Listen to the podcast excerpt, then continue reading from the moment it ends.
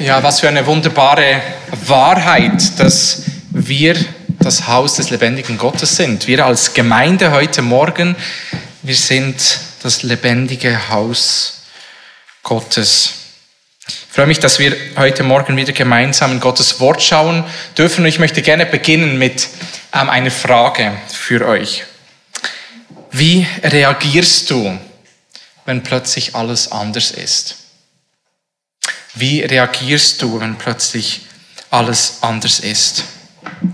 Da ist vielleicht ein Telefonanruf und du wirst informiert, dass ein lieber Mensch gestorben ist und plötzlich ist alles anders, als so wie es vorhin war.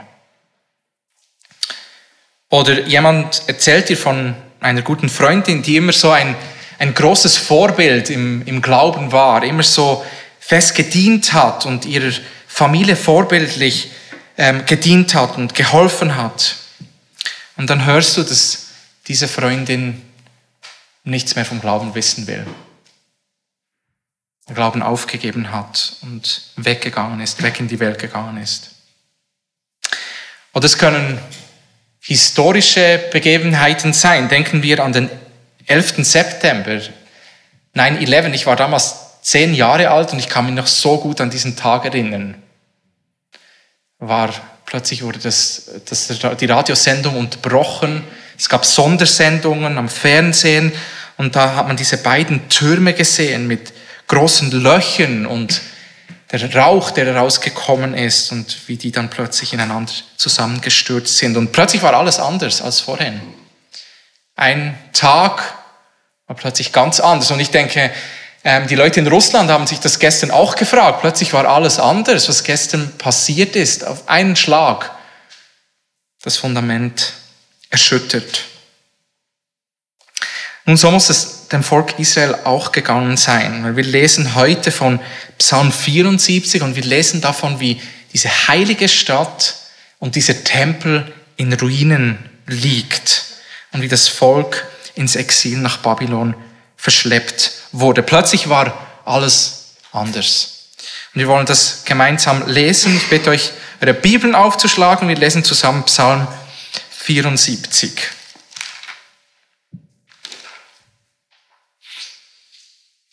Psalm 74.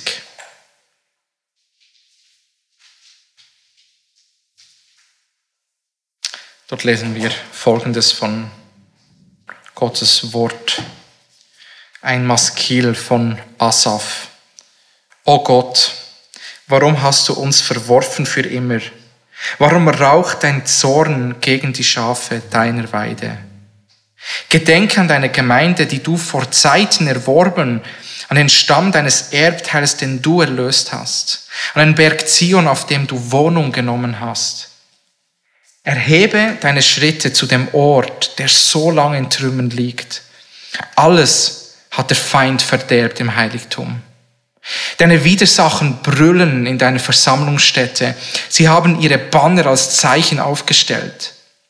Es sieht aus, als schwänge man oben im Dickicht des Waldes die Axt. Und jetzt zerschlagen sie all ihr Schnitzwerk mit Beilen und mit Hämmern. Sie stecken dein Heiligtum in Brand, sie entweihen die Wohnung deines Namens bis auf den Grund. Sie sprechen in ihren Herzen, lass uns sie alle unterdrücken. Sie verbrennen alle Versammlungsstätte Gottes im Land. Unsere eigenen Zeichen sehen wir nicht. Es ist kein Prophet mehr da und niemand bei uns weiß, wie lange. Oh Gott, wie lange darf der Widersacher schmähen? Soll der Feind deinen Namen immerfort lästern? Warum ziehst du deine Hand zurück, deine Rechte? Ziehe sie hervor aus deinem Gewand, mache ein Ende. Gott ist ja mein König von Urzeiten her, der Rettung gab in diesem Land. Du teiltest das Meer durch deine Kraft. Du zerschlugst die Köpfe der Drachen auf dem Wasser. Du zerschmettertest die Häupter des Leviathan. Du gabst ihm, dem Volk der Wüstenbewohner, zur Speise. Du ließest Quellen und Bäche hervorbrechen. Du legtest Ströme trocken, die sonst beständig fließen. Dein ist der Tag, dein ist auch die Nacht. Du hast den Mond und die Sonne bereitet. Du hast alle Grenzen des Landes festgesetzt. Sommer und Winter hast du gemacht. Gedenke daran, Herr, wie der Feind dich schmäht und wie ein schändliches Volk deinen Namen lässert. Gib die Seele deiner Turteltaube nicht dem Raubtier preis und vergiss das Leben deiner Elenden nicht für immer.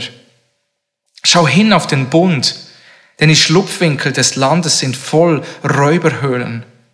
Lass den Unterdrückten nicht beschämt davongehen, sondern lass die Elenden und Armen deinen Namen preisen. Steh auf, o oh Gott, führe deine Sache hinaus. Gedenke an die Schmach, die dir täglich von dem Schändlichen widerfährt. Vergiss nicht das Geschrei deiner Widersacher, den Lärm deiner Feinde, der ständig emporsteigt. Bis hierher Gottes Wort. Lass uns gemeinsam beten.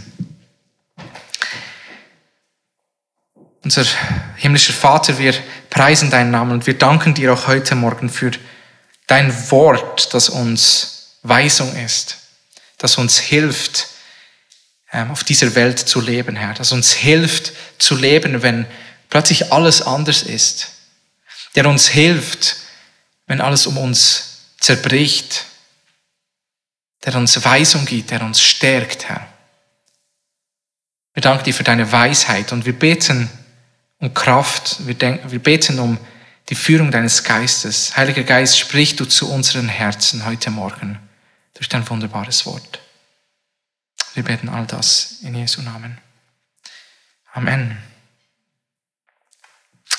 Ja, wir sind weiterhin ähm, in den Psalmen, in dieser ähm, Predigtserie, wo wir alle wichtigsten Stationen der Heilsgeschichte, alle wichtigsten Themen finden.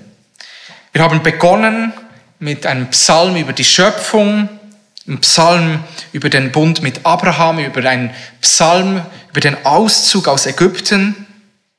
Wir haben die Geschehnisse am Berg Sinai gesehen, wo Gott das Gesetz gegeben hat.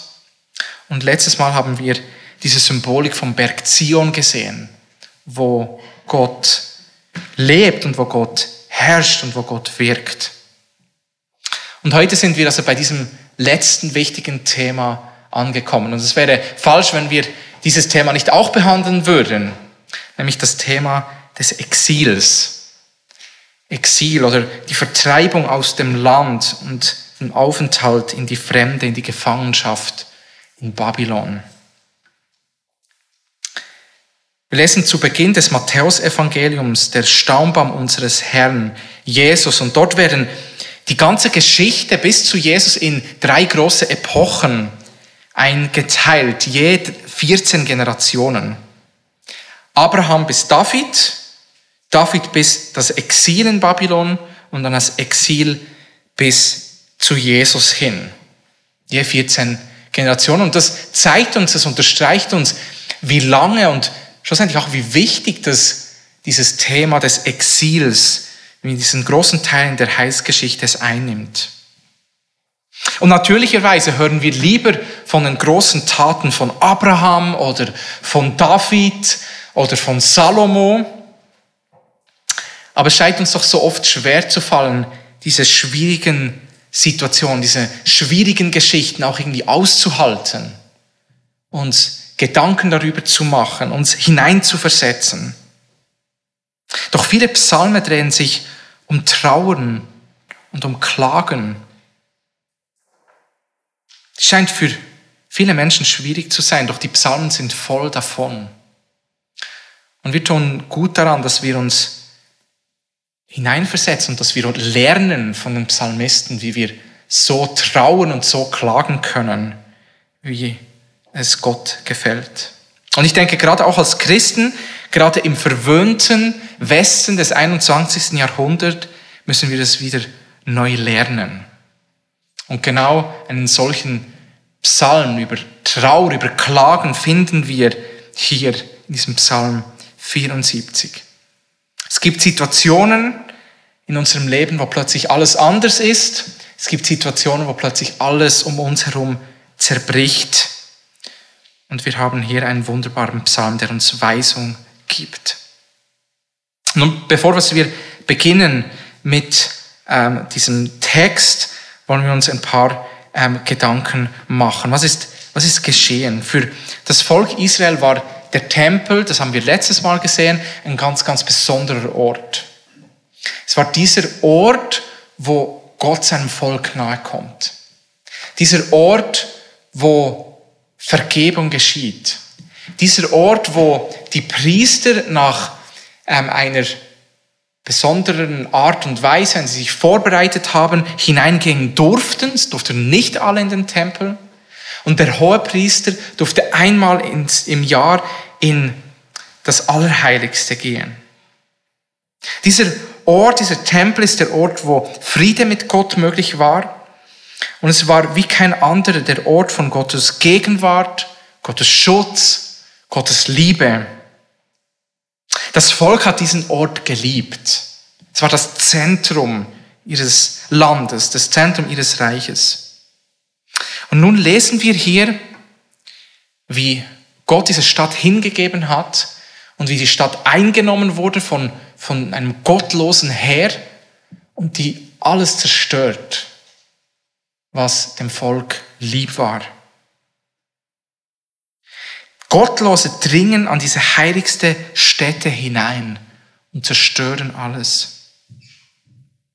In das Allerheiligste, in dem eine Person einmal im Jahr hineingehen durfte, traten Gottlose hinein und haben alles zerstört, alles in Schutt und Asche gelegt. Diese Gottlose dringen einfach ein, ohne Respekt für Gott, ohne Furcht vor Gott. Und so liegt die Stadt und der Tempel in Schutt und Asche. Bis auf die Grundmauern wird alles niedergebrannt, alles zerstört und das Volk wird ins Exil gebracht. Nun, wo ist da Gott? Wie kann er zulassen, dass dieser heiligste Ort zerstört ist? Sind wir irgendeiner Illusion gefolgt? Wenn Gott diesen Ort nicht schützen kann, welcher Ort ist dann sicher auf dieser Welt? Wo können wir jetzt Vergebung für unsere Sünde haben? Wo können wir jetzt Frieden mit Gott haben? Das Fundament dieses Volkes wurde ihnen unter den Füßen hinweggerissen. Dieser heilige Ort in Schutt und Asche. Ihr ganzes Weltbild muss zutiefst erschüttert gewesen sein. Plötzlich ist alles anders. Alles ist erschüttert. Wie reagierst du in solch einem Moment? Wie betest du? Und vielleicht stehst du genau in solch einer Situation. Vielleicht ist dein ganzes Weltbild erschüttert.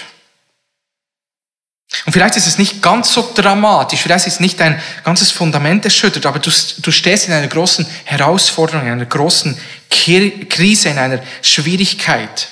Und der Psalmist Asaf zeigt uns heute, wie wir beten sollen, wenn alles um uns zerbricht.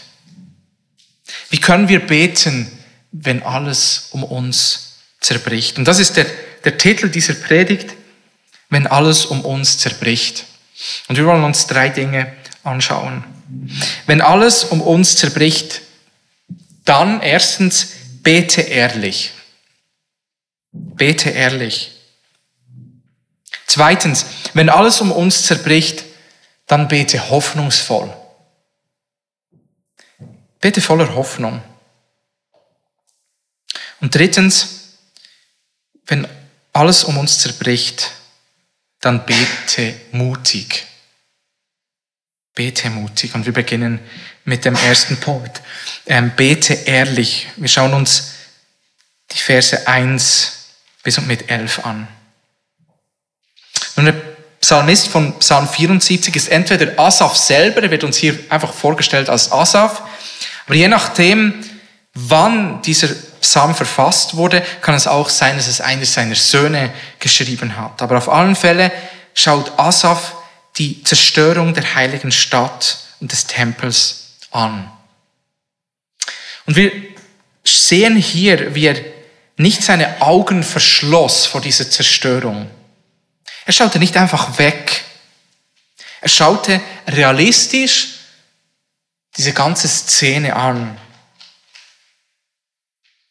Als Christen brauchen wir nicht eine rosa Brille, sondern klare Augen für die Realität um uns her. Wenn alles zerbricht, dann sollen wir diesen Zerbruch anschauen. Wir dürfen diesen Zerbruch anschauen und ehrlich sein. Nun, es gibt verschiedene Möglichkeiten, wie wir umgehen können in solchen Situationen, wenn alles um uns zerbricht. Da gibt es diese Leute, die sind ganz, kann man den vielleicht stoisch sagen oder gleichgültig. Sie werden teilnahmslos, abgestumpft. Sie akzeptieren einfach das, was jetzt geschehen ist, arrangieren sich damit und leben, versuchen einfach weiterzuleben. Es kann in einer Situation sein, wo wir selber Leid tragen oder erleben, Schwierigkeiten erleben, Zerbruch erleben. Und wir arrangieren uns einfach und wir leben einfach weiter. Oder wir hören Leid von jemandem anderen und wir versuchen uns zu distanzieren. Wir wollen uns nicht zu sehr hineingeben, weil es uns belastet, weil es schwierig ist. Und wir werden gleichgültig. In diesem Psalm lesen wir, wie der Tempel zerstört wurde, wie diese Versammlungsstätte zerstört wurde, also der Anbetungsort der Gläubigen im Alten Testament. Und das ist ein Bild für die Gemeinde, für uns im neuen Bund, in, in diesem Neuen Testament. Und auch in unserer heutigen Zeit kann die Gemeinde in Ruinen liegen. Und sie liegt teilweise in Ruinen. Die Kirche liegt in Ruinen. Es kann aufgrund vom Druck von Verfolgung sein, dass die Gemeinde in Ruinen liegt. Oder es kann unter dem Druck von falscher Lehre, von Sünde, von Angepasstheit an die Welt sein. Die Gemeinde kann dem Druck der Welt nachgeben und sie implodiert und es zerfällt langsam aber sicherlich. Und dann ist sie nur noch ein Schatten von dem, was Gott eigentlich gedacht hat. Und auch hier dem gegenüber können wir vollkommen gleichgültig sein. Kalt, wenn wir von Kompromissen oder Skandalen hören. Und das ist eine Variante, wie wir wie, wie der Mensch auf Schwierigkeiten reagieren kann. Eine andere Variante ist, wir können zynisch werden, mürrisch, böse, bitter. Wir können diese Fragen und diese Zweifel, die durch dieses Leid ausgelöst ist, in uns hineinfressen. Und dann gärt es, es wird größer und größer, Bitterkeit schlägt Wurzel und es zerfrisst unser ganzes Leben. Es durchdringt alles. Aber der Psalmist ist so ganz anders. Er reagiert so anders. Er betet ehrlich. Er ist ehrlich. Und das ist die erste Lektion, die wir hier lernen. Wir können ehrlich sein vor Gott, ohne gleichgültig zu werden. Und wir können vor Gott ehrlich sein, ohne mürrisch oder bitter zu werden. Wir sollen ehrlich sein. Und schaut, was Asaf hier macht. Er sieht die Zerstörung des Tempels an. Vers 3. Erhebe deine Schritte zu dem Ort, der so lange in Trümmern liegt. Alles hat der Feind verderbt im Heiligtum. Deine Widersacher brüllen in deiner Versammlungsstätte. Sie haben ihre Banner als Zeichen aufgestellt. Es sieht aus, als schwänge man oben im Dickicht des Waldes die Axt. Und jetzt zerschlagen sie all ihr Schnitzwerk mit Beilen und mit Hämmern. Sie stecken dein Heiligtum in Brand. Sie entweihen die Wohnung deines Namens bis auf den Grund. Er schaut hin. Asaf betrachtet, was hier geschieht. Er schaut nicht einfach weg. Er ist ehrlich und er betet ehrlich. Und er ist uns hier ein Vorbild, wie wir beten können, wenn alles um uns zerbricht. Schauen wir nochmals Vers 1 an. Dort sagt Asa folgendes. O Gott, warum hast du uns verworfen für immer? Warum hast du uns verworfen für immer? Das ist eine erstaunliche Aussage. Eine erstaunliche Aussage von einem Psalmisten. Besonders erstaunlich ist es, wenn wir uns Psalm 73 anschauen. Der Psalm, der gerade vor Psalm 74 ist. Auch geschrieben von Asaph. Und hört zu, was er hier sagt im Psalm 73, Vers 23. Und dennoch bleibe ich stets bei dir, du hältst mich bei meiner rechten Hand. Du leitest mich nach deinem Rat und nimmst mich danach auf in Herrlichkeit. Und dann ganz am Schluss von diesem Psalm, Vers 28, mir aber ist die Nähe Gottes köstlich. Ich habe den Gott, den Herrn, zu meiner Zuflucht gemacht, um alle deine Werke zu verkünden. Und der nächste Vers ist, oh Gott, warum hast du uns verworfen für immer? Das ist doch ein Widerspruch. Psalm 73, Gott ist immer da, Gott verlässt uns nie. Und dann Vers 1, Psalm 74, warum hast du uns verworfen? Für immer. Ich denke, dieses Ringen, die Antwort darauf finden wir in den Versen 9 bis und mit 11 von eben diesem Psalm. Hier sagt Assa folgendes. Unsere eigenen Zeichen sehen wir nicht. Es ist kein Prophet mehr da. Und niemand bei uns weiß, wie lange. Oh Gott, wie lange darf der Widersacher schmähen? Soll der Feind deinen Namen immerfort lästern? Warum ziehst du deine Hand zurück, deine Rechte? Ziehe sie hervor aus deinem Gewand. Mache ein Ende. Asaf ringt damit, weil Gott schweigt. Wir sehen in den Versen 4, 9 bis und mit 11 Gottes Schweigen. Gott spricht nicht mehr. Asaf hört seine Stimme nicht mehr.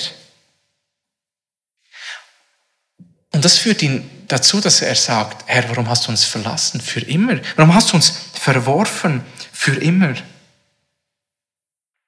Nun, Gottes Schweigen ist oftmals ein Zeichen von Gericht. Und wir lesen ebenfalls im Vers 1, warum raucht dein Zorn gegen die Schafe deiner Weide? Das Alte Testament macht deutlich, dass das Volk ins Exil musste aufgrund von ihrer Sünde. Sie wurden ins Exil gebracht aufgrund von ihrer Sünde. Gott hatte so lange Geduld mit diesem Volk. Jahrzehnte, ja Jahrhunderte. Und er hat gesagt, und jetzt ist genug. Und er schickt sein Volk ins Exil. Er lässt alles zerstören und schickt es ins Exil. Nun, in unserem eigenen persönlichen Leben können wir auch leiden aufgrund unserer Sünde. Wir können leiden aufgrund von unserem Ungehorsam. Aber wir können auch leiden aufgrund von Gottes Vorsehung, weil er uns etwas lernen will. Denken wir an Hiob, der Gerechte, der gelitten hat, nicht aufgrund von seiner Sünde, sondern aufgrund von dem, was Gott festgelegt hat für sein Leben. Aber hier war es offensichtlich klar, dass das Volk litt aufgrund ihrem eigenen Abfall von ihm. Und Teil dieses Gerichts ist Gottes Schweigen. Geschwister, wenn Gott nicht mehr kommuniziert, nicht mehr spricht, dann sind wir wahrhaftig verloren. Wir sind in Dunkelheit auf uns alleine gestellt. Und darum sagt die Bibel immer und immer wieder, und ihr habt es schon oft gehört, heute, wenn ihr seine Stimme hört, verhärtet eure Herzen nicht. Geschwister, es ist Gnade, wenn er spricht. Und heute spricht er durch sein Wort zu dir. Was machst du mit seinem Wort? Was machst du, wenn er zu dir spricht? Hörst du demütig zu oder verhärtest du dein Herz? Es ist Gnade, wenn er spricht. Und heute zeigt er deine Gnade, seine Gnade dir wieder. Und lass dieses Reden nicht an dir vorbeigehen. Nun, was, was stimmt nun? Ist Gott nun alle Zeit bei uns oder hat er sein Volk auf ewig verworfen? Nun, Gott ist immer da. Aber es gibt Zeiten, wo wir uns fühlen, wie wenn er nicht mehr da wäre.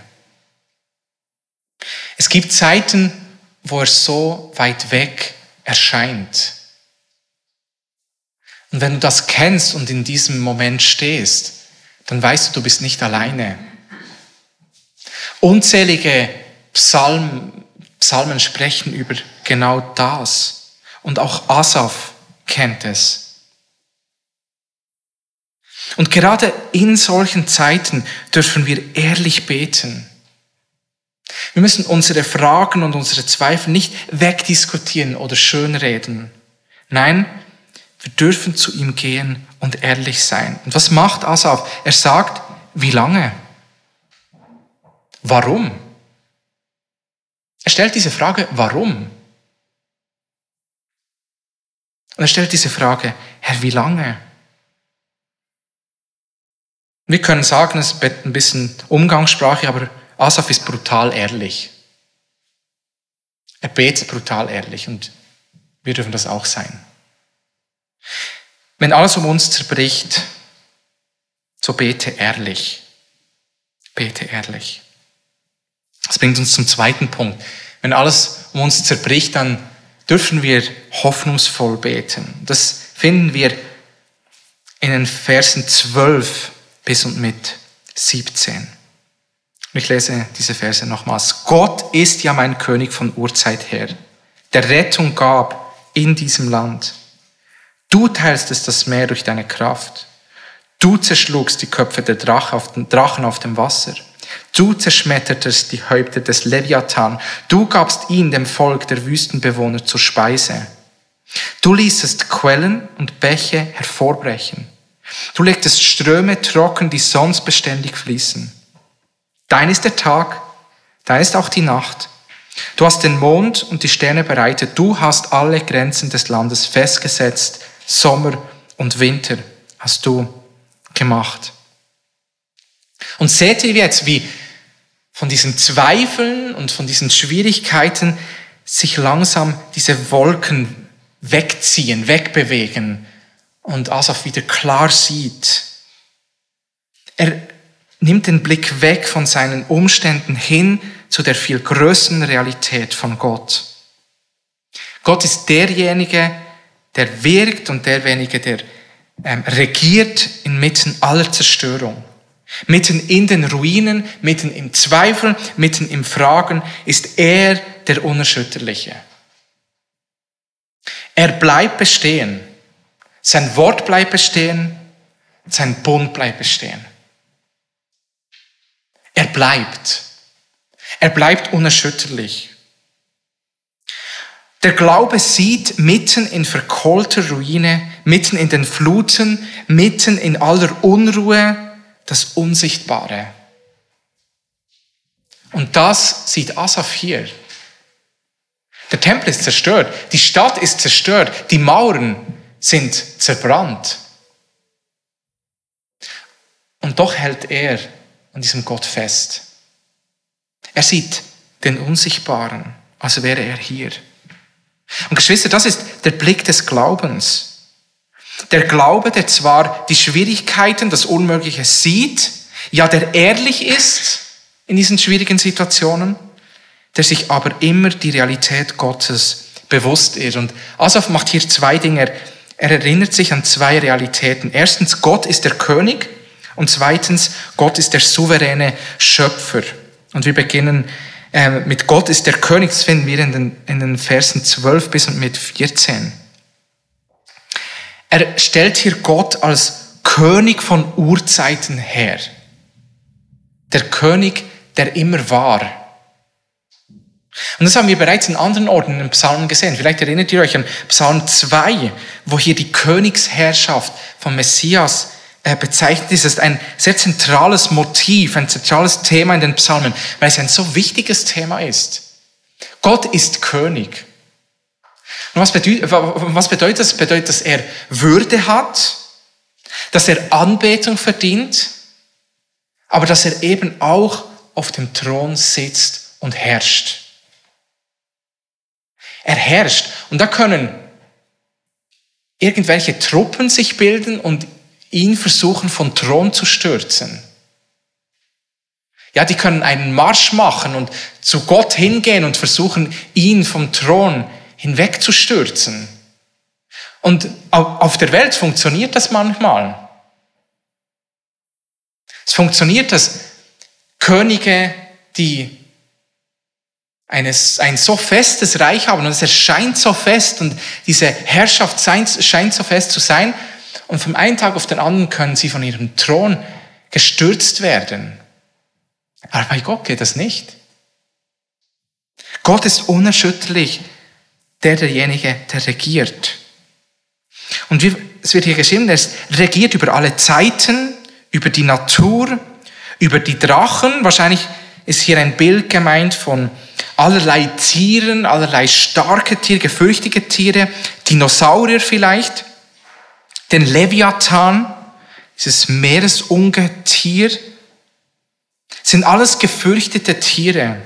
Vielleicht sogar die größten Tiere, die man damals kannte, von denen man mal damals wusste. Und Gott ist der Herr über alle. Gott ist Könige über allen. Und wir sehen, wie er hier, wie er sie zerschmettert, die Köpfe des Drachen zerschlug, die Häupter des Leviathan zerschmettert. Gott unterstreicht damit, dass er alle Barrieren, all das, was im Weg steht für ein geordnetes Leben auf dieser Welt, aus dem Weg räumt. Er ist König und er herrscht. Zweitens, er ist der souveräne Schöpfer. Wir lesen das in den Versen 15 bis mit 17, wo wir lesen davon, wie er Quellen und Becher vorbrechen lässt. Wie er der Herr ist über Tag, über Nacht, über Mond und Sonne, über Sommer und Winter. Er hat alles erschaffen.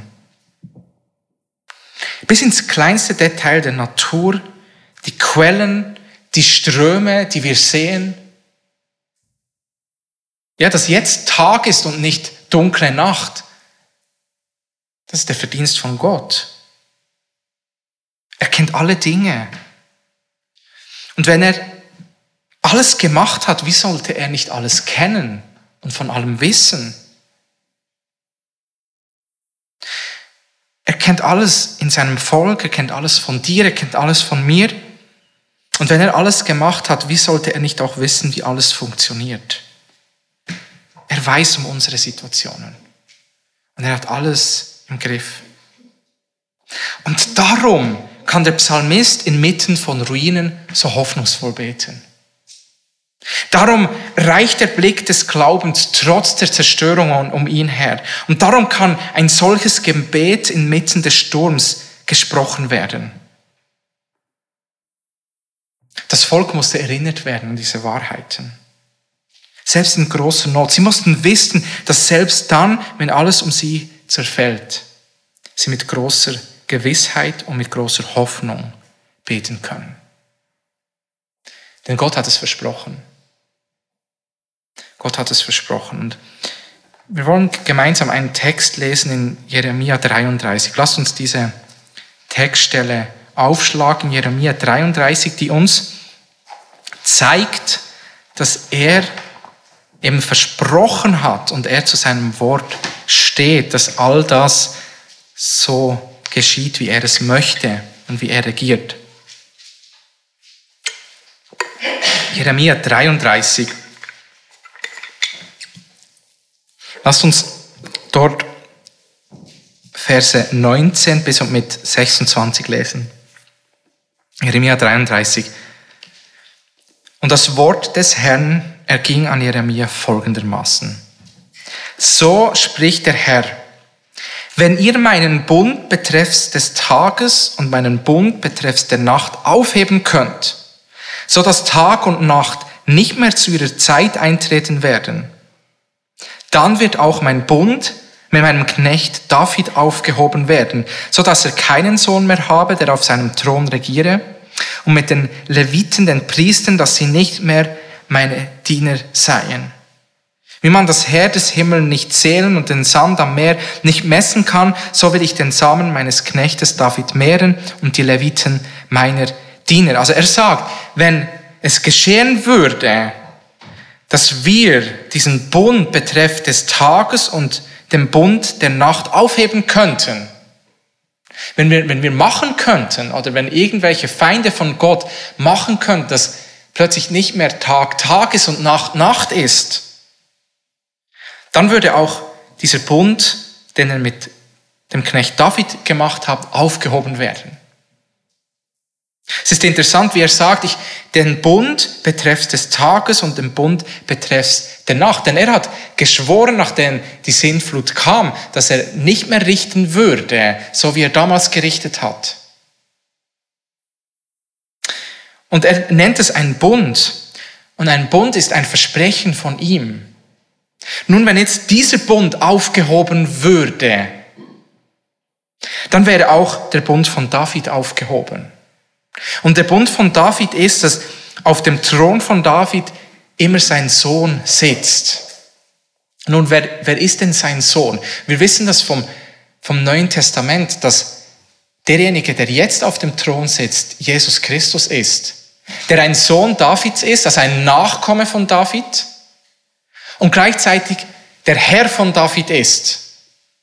Also Jesus derjenige, der vor Urzeiten her ist, der von Urzeit her König ist, dass der derjenige ist, der auf dem Thron sitzt. Und dann wäre dieser Bund aufgehoben, dann würde er nicht mehr auf dem Thron sitzen. Denn wenn er einen Bund nicht einhält, wenn er an einem Punkt sein Wort bricht, dann würde er auch seinen anderen Bund brechen. Und dann könnten wir nicht mehr darauf gehen, dass er diesen Bund einhalten würde. Gut, Vers 23. Und das Wort des Herrn erging an Jeremia folgendermaßen. Merkst du nicht, was dieses ähm, Volk behauptet, wenn es spricht, die zwei Geschlechter, die der Herr erwählt hat, hat er verworfen? So verlässten sie, so verlässten sie mein Volk, dass es in ihren Augen kein Volk mehr ist. So spricht nun der Herr. So gewiss ich meinen Bund mit Tag und Nacht, die Ordnungen des Himmels und der Erde festgesetzt habe so wenig werde ich den Samen Jakobs und meines Knechtes David verwerfen, dass ich aus seinen Nachkommen keinen Herrscher mehr nehme, der über den Samen Abrahams, Isaaks und Jakobs herrschen soll. Denn ich werde ihr Geschick wenden und mich über sie erbarmen. Keiner kann Tag und Nacht verändern. Und weil niemand diesen Bund brechen kann, so verspricht Gott, dass er seinen Bund den er gemacht hat mit jedem von uns, wenn wir ihm nachfolgen, den Bund, den er in Jesus gemacht hat, wird er nicht aufheben. Die Verheißung gilt. Er verlässt uns nie. Er verlässt dich nie. Und Geschwister, das ist so gute Nachricht für dich und mich. Wenn du in einer Situation bist und es ist so dunkel, dass du ihn nicht mehr hörst und du denkst, er hat mich vergessen. Wenn du dir überlegst, war das alles eine Illusion? Ist das alles nicht wahr? Sitzt er vielleicht nicht mehr auf dem Thron? Dann darfst du wissen, doch er regiert. Und er hat dich nicht vergessen. Der Bund bleibt. Er regiert. Er ist König. Und so können wir hoffnungsvoll beten, selbst wenn alles um uns zerbricht. Ein alter Choral sagt folgendes. Gestern, heute und für immer. Gleich bleibt Gottes Lamm. Alles ändert, Jesus nimmer. Ehre seinem Namen. Und das ist wahr. Er bleibt gleich. Das ist wahr für dich persönlich.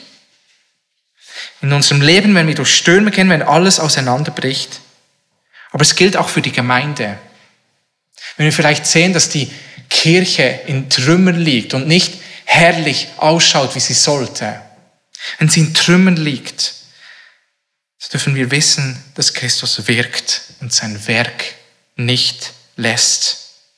Er ist immer noch unser Gott und unser König. John Piper hat einmal Folgendes gesagt.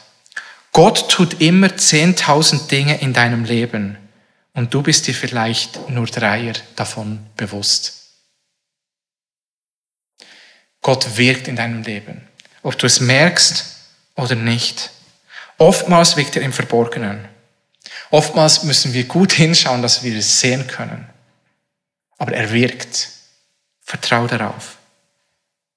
Vertrau darauf. Und bete hoffnungsvoll, selbst wenn alles um dich herum zerbricht.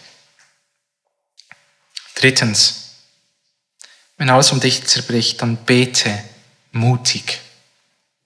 Bete mutig. Und das sind die letzten Verse, Verse 18 bis und mit 23. Hier lesen wir folgendes. Gedenke daran, Herr, wie der Feind dich schmäht und wie ein schändliches Volk deinen Namen lästert. Gib die Seele deiner Turteltaube nicht dem Raubtier preis und vergiss das Leben deiner Elenden nicht für immer. Schau hin auf den Bund, denn die Schlupfwinkel des Landes sind voll Räuberhöhlen. Lass den Unterdrückten nicht beschämt davongehen, sondern lass die Elenden und Armen deinen Namen preisen. Steh auf, o oh Gott, führe deine Sache hinaus. Gedenk an die Schmach, die dir täglich von dem Schändlichen widerfährt. Vergiss nicht das Geschrei deiner Widersacher, den Lärm deiner Feinde, die, der ständig emporsteigt. Asaf betet mutig.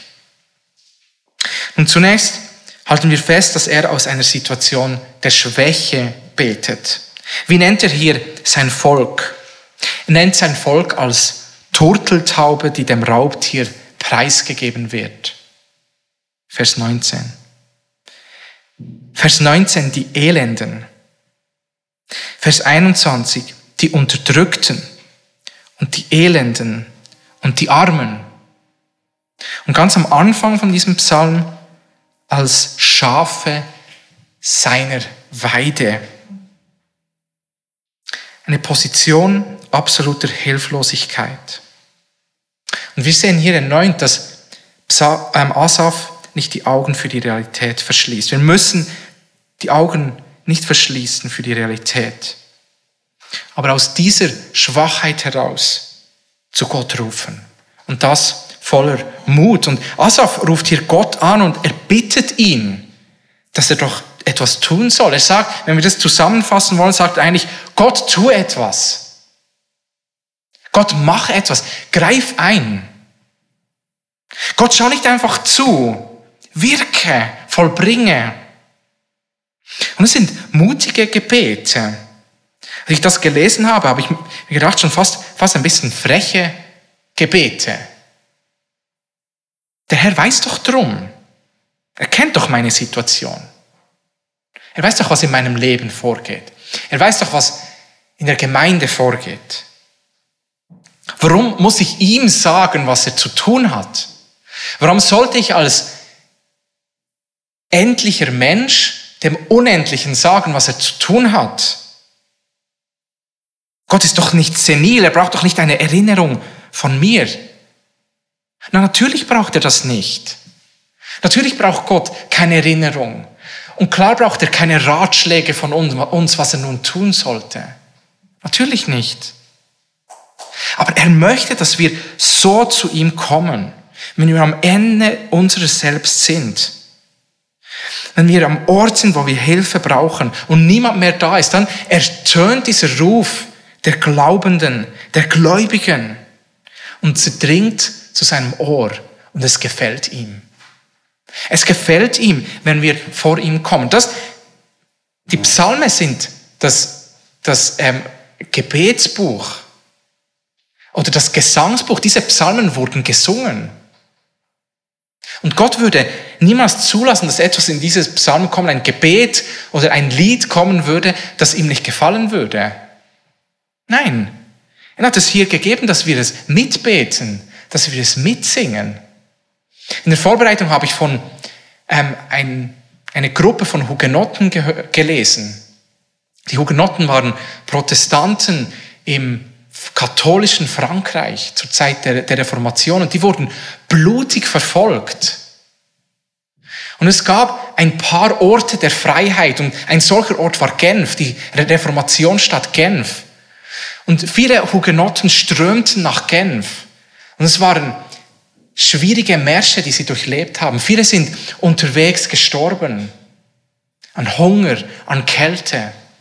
Und eine von dieser Gruppe, die ist mit einem Pfarrer losgegangen und nach scheinbar unendlicher, unendlicher Reise sind sie endlich zu diesen Toren von Genf gekommen, sind hineingegangen und da waren sie endlich im Schutz, endlich in einer sicheren Stadt.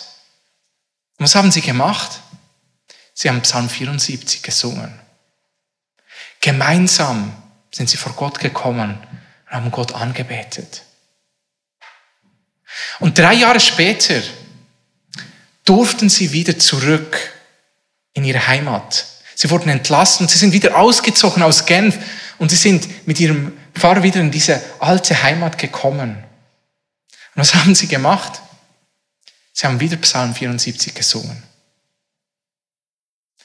Diese, dieser Psalm ist da zum Beten und wir dürfen ihn beten, voller Mut, voller Glaube, voller Zuversicht dürfen wir von Gott kommen. Nun, Vers 20 sagt er wieder, schau hin auf den Bund. Hier haben wir wieder diesen Bund, der Gott gemacht hat. Und hier im Speziellen wird er diesen Bund mit Abraham gemeint haben. Wir haben diesen Bund schon betrachtet zusammen. Es ist dieser Bund, den Gott gemacht hat mit Abraham und wo er also ihm versprochen hat, dass seine Nachkommen so zahlreich sein werden wie der Sand am Meer und wie die Sterne am Himmel. Also eine unglaublich große Schar. Und wir, wir wissen, dass dieser Bund ihm gegeben wurde, dem Abraham gegeben wurde, als er noch keinen einzigen Nachkommen hatte. Diese Erfüllung findet sich in Jesus. Er ist die Erfüllung dieses Bundes. Und wir als Gläubige heute, die eben so zahlreich sind wie der Sand am Meer, wie die Sterne am Himmel, wir sind das Resultat dieser Verheißung. Nun, Jesus, der ewige und sündlose Sohn Gottes, kommt in diese sündhafte Welt. Eine Welt, die wahrhaft zerbrochen ist. Die Sünde, also das Auflehnen gegen Gottes Geboten, sie trennt uns unweigerlich vor Gott. Wir können nicht zu Gott kommen und wir können so viel tun und so viel schreien und so viel rufen, wie wir wollen. Wir können es nicht. Wir sind in einer Art Exil. Wir leben in einem Land getrennt von Gott. Getrennt von seiner Gegenwart und seiner Vergebung. Getrennt von seiner Gnade und seiner Liebe. Doch Gott hat uns nicht an diesem Ort gelassen. Mitten in diesem Zerbruch schickt er Jesus, der sündlos ist und der vor Gott in dieser Gerechtigkeit lebt, die wir alle hätten leben sollen, aber es nicht können, aus unserer eigenen Kraft heraus. Er wird unschuldig ans Kreuz genagelt. An diesem Kreuz fließt nicht nur das Blut eines einfachen Menschen, sondern des sündlosen Menschen und des sündlosen Gottes. Gott musste Gerechtigkeit schaffen und er tat es, indem er Sünde bestraft in Jesus. Und hat die Sünde von uns auf ihn geladen. Und Jesus stirbt dort unter dem Zorn Gottes, unter, unter Gottes gerechtem Zorn. Und Jesus stirbt und bleibt drei Tage im Grab. Doch dann, an einem frühen Morgen, steht er glorreich wieder auf. Steht auf, das Opfer wurde angenommen. Jesus fährt auf gegen den Himmel, von wo er wiederkommen würde. Er schafft aus Zerbruch Neues. Und jeder, der an ihn glaubt, der sich abwendet von seiner Schuld, von seinem sündhaftigen Wandel, der kann gerettet werden. Der wird gerettet. Sein Tod alleine ist genug. Nichts kann mich vor Gott gerecht machen als nur das Blut von Jesus. Dieser Bund in Abraham ist in Jesus und am Kreuz erfüllt. Und Asaf erinnert Gott an diesen Bund. Herr, erinnere dich doch an diesen Bund. Du hast versprochen, dass nichts mich von dir trennen kann. Deine Liebe trägt mich durch, mitten in allem Leid. Und darauf baue ich. So dürfen wir beten. Herr, gedenke doch an deinen Bund. Und Asaf betet weiter, Vers 22. Steh auf, führe deine Sache auf. Und hier erinnert er Gott, dass doch sein Name leidet, wenn wir in Zerbruch sind, wenn sein Tempel, sein heiliges Haus, sein lebendiges Haus so in Trümmern liegt. Wenn seine Gemeinde versinkt in, in Skandalen und in Gleichförmigkeit mit der Welt. Ja, dein Name wird verlästert. Dein Name steht auf dem Spiel. Wir dürfen ihn erinnern daran. Wir dürfen mutig beten. Wann hast du das letzte Mal so gebetet? Ich, ich weiß nicht, wann ich das letzte Mal so mutig vor Gott gekommen bin. Aber wir dürfen es tun. Und die Frage ist, warum beten wir so oft nicht mit diesem Mut?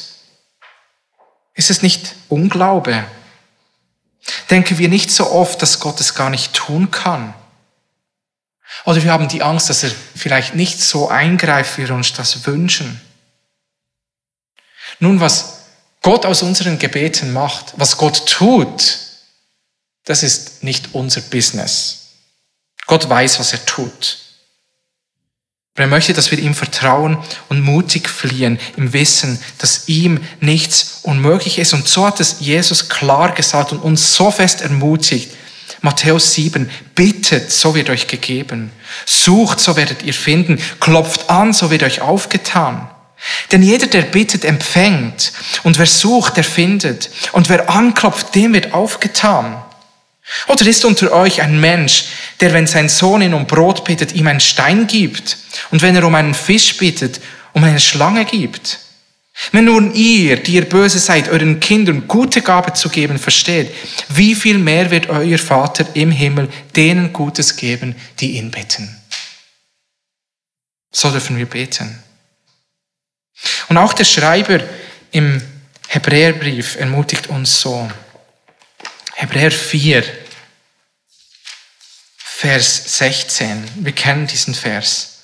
So lasst uns nun mit Freimütigkeit hinzutreten zum Thron der Gnade, damit wir Barmherzigkeit erlangen und Gnade finden zur rechtzeitigen Hilfe. Andere Übersetzungen sagen, eine freudige Zuversicht. Eine freudige Zuversicht. Was ist, was ist Zuversicht? Es ist ein festes Vertrauen auf etwas zu erwartendes Gutes. Wir können erwarten, wir können etwas Gutes erwarten und so vertrauen wir fest darauf. Das ist Zuversicht. Und wir dürfen freudig, mit freudiger Zuversicht vor ihn kommen. Gottes Kind, bete mutig. Er ist der König und der Schöpfer, der souveräne Schöpfer. Vertraue ihm allein. Nun, der Psalmist hat uns heute gelernt, wie wir beten sollen, wenn alles zerbricht. Wir sollen ehrlich beten. Nicht einfach Dinge gut reden, was nicht da ist. Keine rosa Brille anziehen, sondern ehrlich dem Herrn sagen, wie es ist, wie es uns geht, was wir erleben und fühlen. Gleichzeitig sollen wir hoffnungsvoll beten. Er ist unser König und der souveräne Schöpfer. Und daher können wir mit großer Zuversicht und Sicherheit beten, dass er eingreifen kann und eingreifen wird und bereits jetzt wirkt, auch wenn wir es nicht sehen. Und drittens, wir sollen mutig beten, mit großer Zuversicht. Er meint es gut mit dir. Er hört uns, wenn wir zu ihm kommen. Wie und ob er diese Gebete erfüllt, das überlassen wir ihm. Er weiß es besser. Aber wir haben hier ein so großes Vorbild, dass wir mit großem Verlangen und großem Vertrauen zu ihm kommen dürfen. Mit Mut er kann es tun. Möge Gott sein Wort an uns heute Morgen segnen. Amen.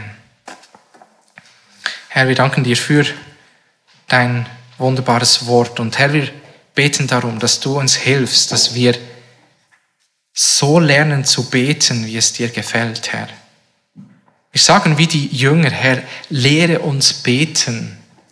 Und lehre uns gerade auch dann zu beten, wenn es so schwierig ist. Wenn um uns herum alles zerbricht. Hilf uns, Herr, dass wir so beten dürfen, wie wir es in einem Wort vorfinden, wie wir es bei Asaf finden. Voller Ehrlichkeit und voller Hoffnung und voller Mut, Herr, damit du verherrlicht wirst. Amen.